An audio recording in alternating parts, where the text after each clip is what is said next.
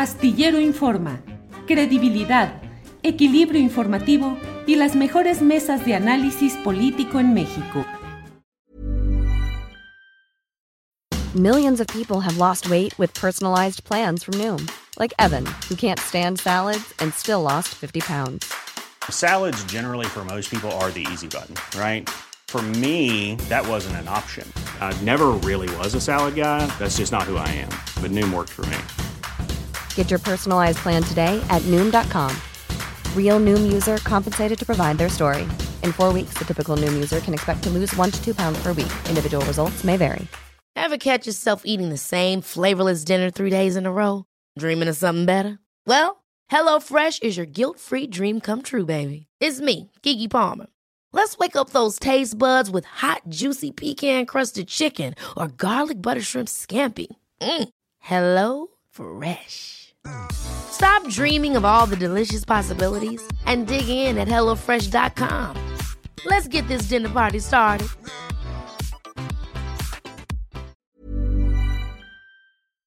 Astillero Informa, credibilidad, equilibrio informativo y las mejores mesas de análisis político en México.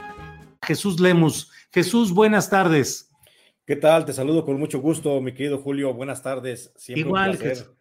Poder estar contigo. No, hombre, a mí también me da mucho gusto que puedas estar con nosotros. Eh, y bueno, leí Jesús los comentarios que ha puesto eh, Felipe Calderón, en los cuales señala que bueno, que la realidad de México es que aquí eh, se premia y se libera a los delincuentes y se persigue a los opositores, con un aire tan peculiar de Calderón que inmediatamente tuvo respuestas en las redes sociales de muchas personas y leí los comentarios tuyos. ¿Qué le respondes tú a esa actitud de Felipe Calderón, Jesús Lemus? Es, esa actitud, mi querido Julio, es una actitud un tanto agresiva a la memoria colectiva de los mexicanos. Es una actitud desmemoriada, por supuesto, porque si hay una administración, si hay un sexenio, al menos de los que yo recuerdo con conciencia política, en los que hubo un premio a la delincuencia y una persecución precisamente a los opositores, pues fue precisamente en el gobierno de Felipe Calderón. Ahí, recordemos, ahí se premió a los delincuentes. Eh, el caso más evidente, bueno, es el de Genaro García Luna. Genaro García Luna hoy está a la espera de un proceso penal en Estados Unidos, justamente porque la DEA ha establecido que, hay, que hubo relaciones narcoestado con los cárteles de las drogas, principalmente el de Sinaloa, el de los Beltrán Leiva.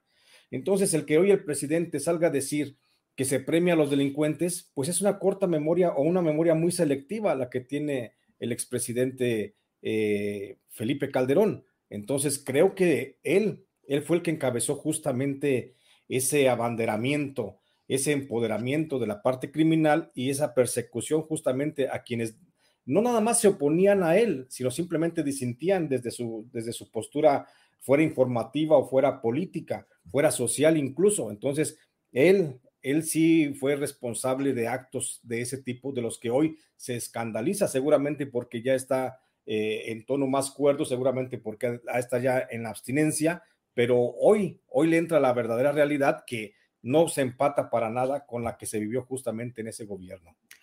Eh, Jesús Lemus, escritor y periodista con quien estoy hablando, Jesús, y sin embargo diríamos, hoy hay una especie de acometida y de presencia mediática y en redes sociales muy fuerte de opinantes que critican el presente, le atribuyen rasgos las narcoelecciones, eh, la protección a los cárteles, eh, pero con una enorme desmemoria y hay una profusión de opinantes que están queriendo construir un escenario de opiniones eh, que a mí me parece que no corresponden con su propio paso en el ejercicio de responsabilidades públicas y en el propio caso de lo que han significado esos gobiernos panistas y priistas en el pasado. Tenemos ahí a panistas y priistas sobre todo. ¿Qué impresión te da y qué crees que es lo que pueden conseguir estas voces persistiendo, creando una percepción de que las cosas son así o su propio pasado les va a impedir avanzar?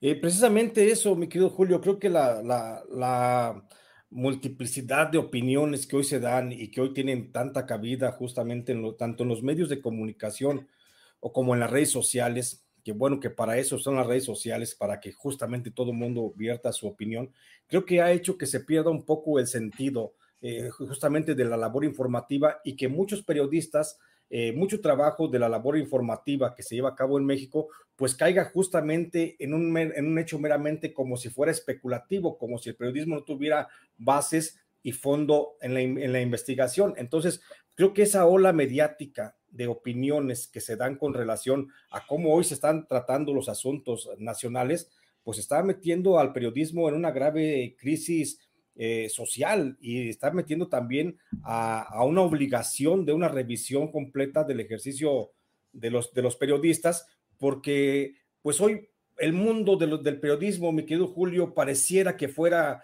controlado y manejado por la opinocracia nacional, los que opinan, los que tienen columnas de opinión, los que hacen eh, trabajo únicamente observativo, eh, que no de investigación, no de denuncia, son los que pareciera que tienen mayor peso en el grueso de la información que hoy se da.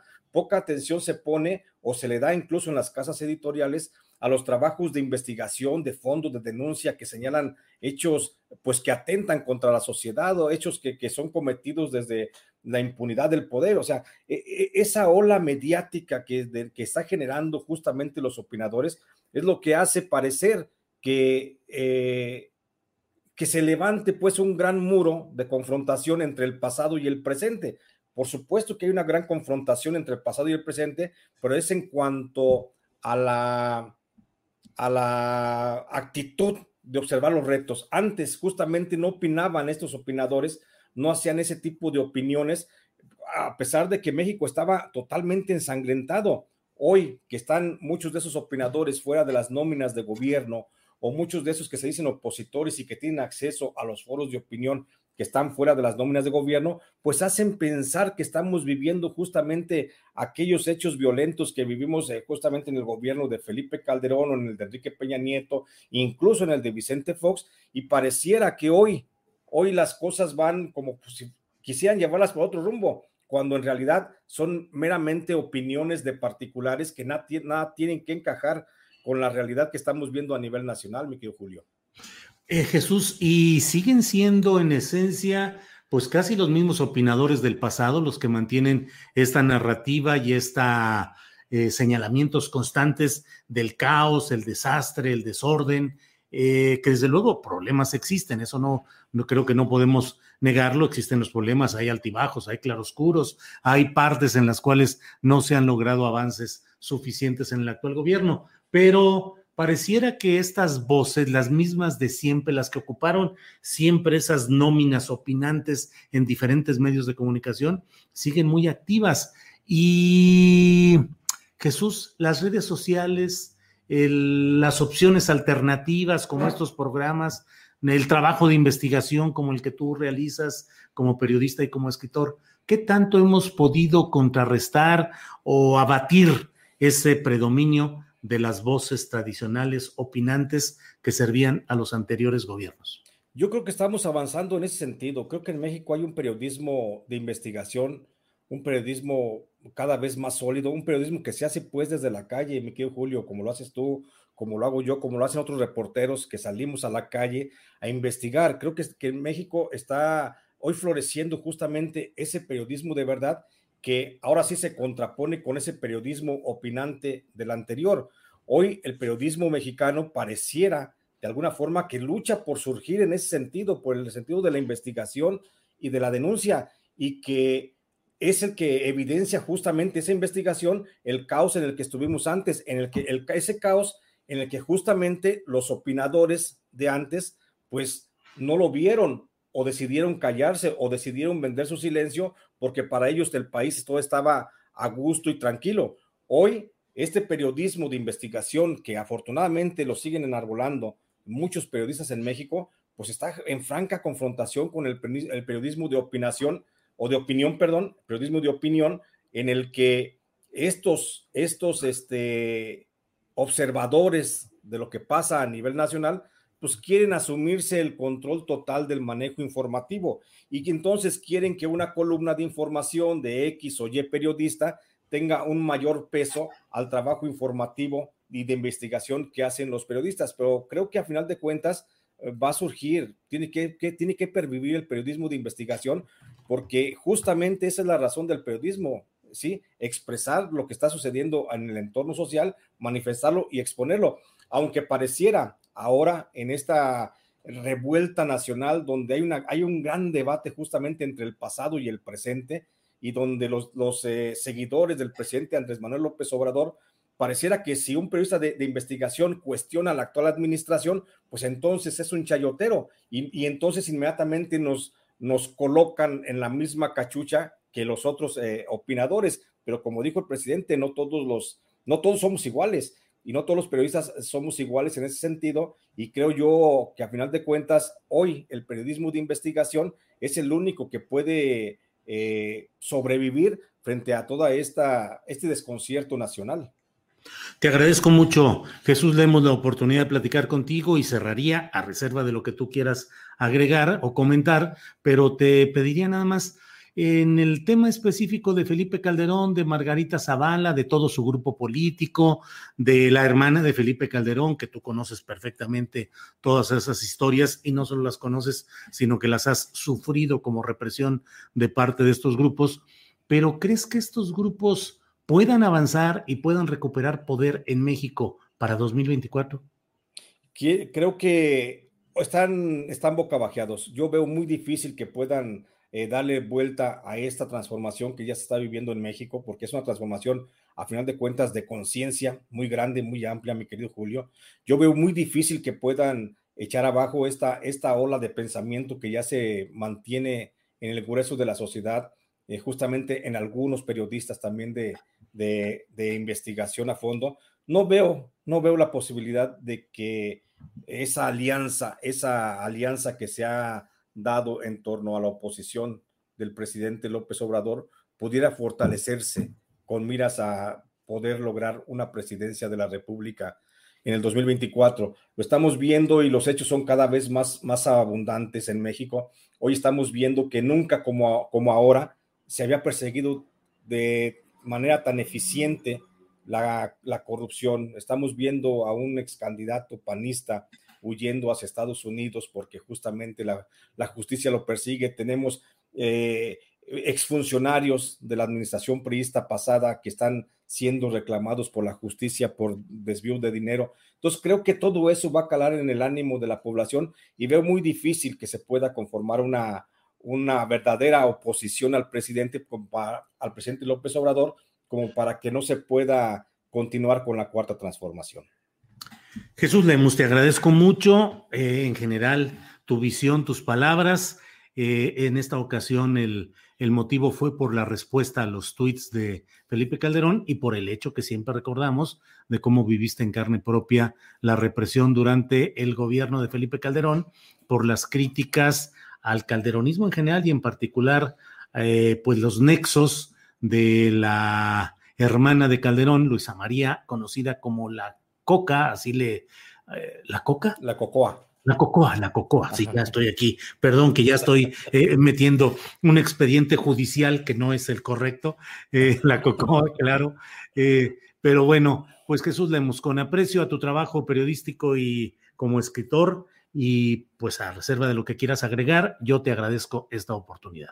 Gracias, mi querido Julio. Siempre te digo, es un placer poder platicar y saludarte a ti y a toda tu audiencia. Y estoy a tus órdenes. Te mando un fuerte abrazo. Bien, gracias, Jesús Lemos. Para que te enteres del próximo noticiero, suscríbete y dale follow en Apple, Spotify, Amazon Music, Google o donde sea que escuches podcast.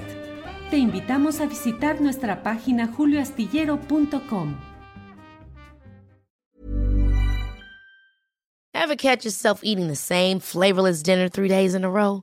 Dreaming of something better? Well, HelloFresh is your guilt-free dream come true, baby. It's me, Gigi Palmer. Let's wake up those taste buds with hot, juicy pecan-crusted chicken or garlic butter shrimp scampi. Mm. Hello Fresh. Stop dreaming of all the delicious possibilities and dig in at HelloFresh.com. Let's get this dinner party started. When you make decisions for your company, you look for the no brainers. And if you have a lot of mailing to do, Stamps.com is the ultimate no brainer. It streamlines your processes to make your business more efficient, which makes you less busy. Mail checks, invoices, legal documents, and everything you need to keep your business running with Stamps.com. Seamlessly connect with every major marketplace and shopping cart. Schedule package pickups and see your cheapest and fastest shipping options from different carriers. With rates up to 89% off USPS and UPS rates. And with the Stamps.com mobile app, you can take care of mailing and shipping wherever you are. Make the same no-brainer decision as over 1 million other businesses with Stamps.com. Sign up with Code PROGRAM for a four-week trial, plus free postage and a free digital scale. No long-term commitments or contracts. That's Stamps.com. Code PROGRAM. Para que te enteres del próximo noticiero, suscríbete y dale follow en Apple, Spotify, Amazon Music, Google o donde sea que escuches podcast. Te invitamos a visitar nuestra página julioastillero.com.